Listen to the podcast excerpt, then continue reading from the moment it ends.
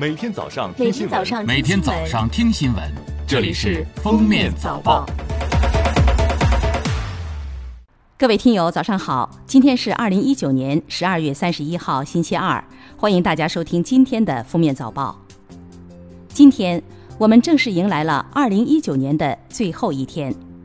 回望二零一九年，我们有喜悦，也有悲伤，有得到，同时也有失去。不管怎样，我们都要给为了生活而努力奋斗的自己道一声辛苦了。下面我们正式开始今天的封面早报。首先来听时政要闻。国家互联网信息办公室、工信部等四部门联合印发《APP 违法违规收集使用个人信息行为认定方法》，其中明确要求用户一次性同意打开多个可收集个人信息的权限，用户不同意则无法使用等九种行为可被认定为违法违规。商务部市场运行司副司长王斌三十号说，从十二月中旬开始，已陆续安排中央储备冻猪肉投放，后续将进一步加大投放力度，并指导地方和中央储备肉投放形成联动效应，两节的猪肉供应将显著增加。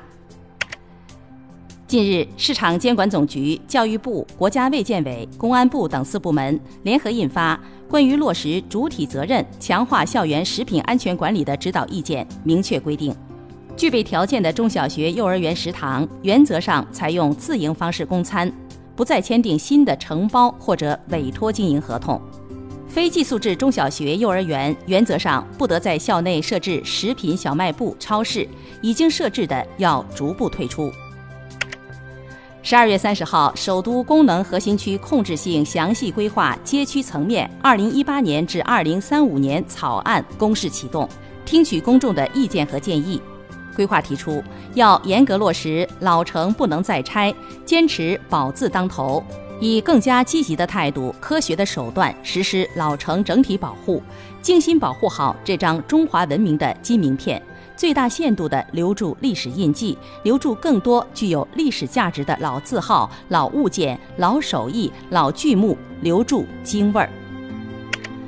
十二月三十号，法院一审对湖南新晃涉操场埋尸案相关公职人员渎职犯罪案公开宣判，对新晃侗族自治县公安局原政委杨军、新晃一中原校长黄炳松均以徇私枉法罪判处有期徒刑十五年。对怀化市公安局原侦查员法医邓水生以徇私枉法罪判处有期徒刑十四年；对新晃公安局原副局长刘洪波、新晃公安局刑事警察大队原副大队长陈守殿、原大队长曹日全、原侦查员陈岭、新晃一中原办公室主任杨荣安以徇私枉法罪分别判处十三年至十年不等的有期徒刑；对怀化市公安局原副局长杨学文。新晃公安局原局长蒋爱国以玩忽职守罪，分别判处有期徒刑九年和七年。下面是今日热点事件：基因编辑婴儿案，三十号在深圳市南山区人民法院一审公开宣判，贺建奎、张仁礼、秦金洲等三名被告人因共同非法实施以生殖为目的的人类胚胎基因编辑和生殖医疗活动，构成非法行医罪。分别被依法追究刑事责任。三十号，上海市高级人民法院依法对被告人黄一川故意杀人上诉一案作出公开宣判，裁定驳回上诉，维持原审对黄一川以故意杀人罪判处死刑，剥夺政治权利终身的判决，并依法报请最高人民法院核准。上海高院经审理查明，黄一川为泄愤。有预谋、有准备的，在校园附近持斩切刀，连续砍杀毫无防备的三名儿童及一名儿童家长的要害部位，造成两人死亡、两人轻伤的严重后果。北京市住建委近日印发通知，二零二零年一月二十号起，取消保障房申请家庭需提交的收入和住房证明，实现零证明申请保障房资格，全面调整简化表格样式。需由申请家庭填写的内容由此前的一本变为一页，由原五日内书面告知申请人需要补正的全部内容的规定压缩调整至一个工作日。二十九号，中国原创治疗阿尔兹海默病新药九七一正式上市，患者可凭医生处方，在全国各大专业药房购买，每盒八百九十五元。这款药由中国科学家历时二十二年原创研发，中国企业投入，拥有完全自主知识产权，用于轻度至中度阿尔兹海默病，有效率为百分之七十八。可持续明显改善患者的认知功能，且安全性好。据报道，天津市交通运输委在推动高速公路 ETC 发行工作中，因有关干部不作为、乱作为，致部分高速公路收费站入口车辆大量拥堵，给群众出行带来不便。两名正处级领导干部对高速公路 ETC 发行工作的有关政策要求理解和把握不准确，被免职。近日，秦始皇帝陵博物院公布最新成果，在原有兵马俑的基础上，新发现下下级军力俑，为俑坑军阵的排列提供了新的依据和方法。同时，在秦陵考古中首次发现了秦盾遗迹，弥足珍贵。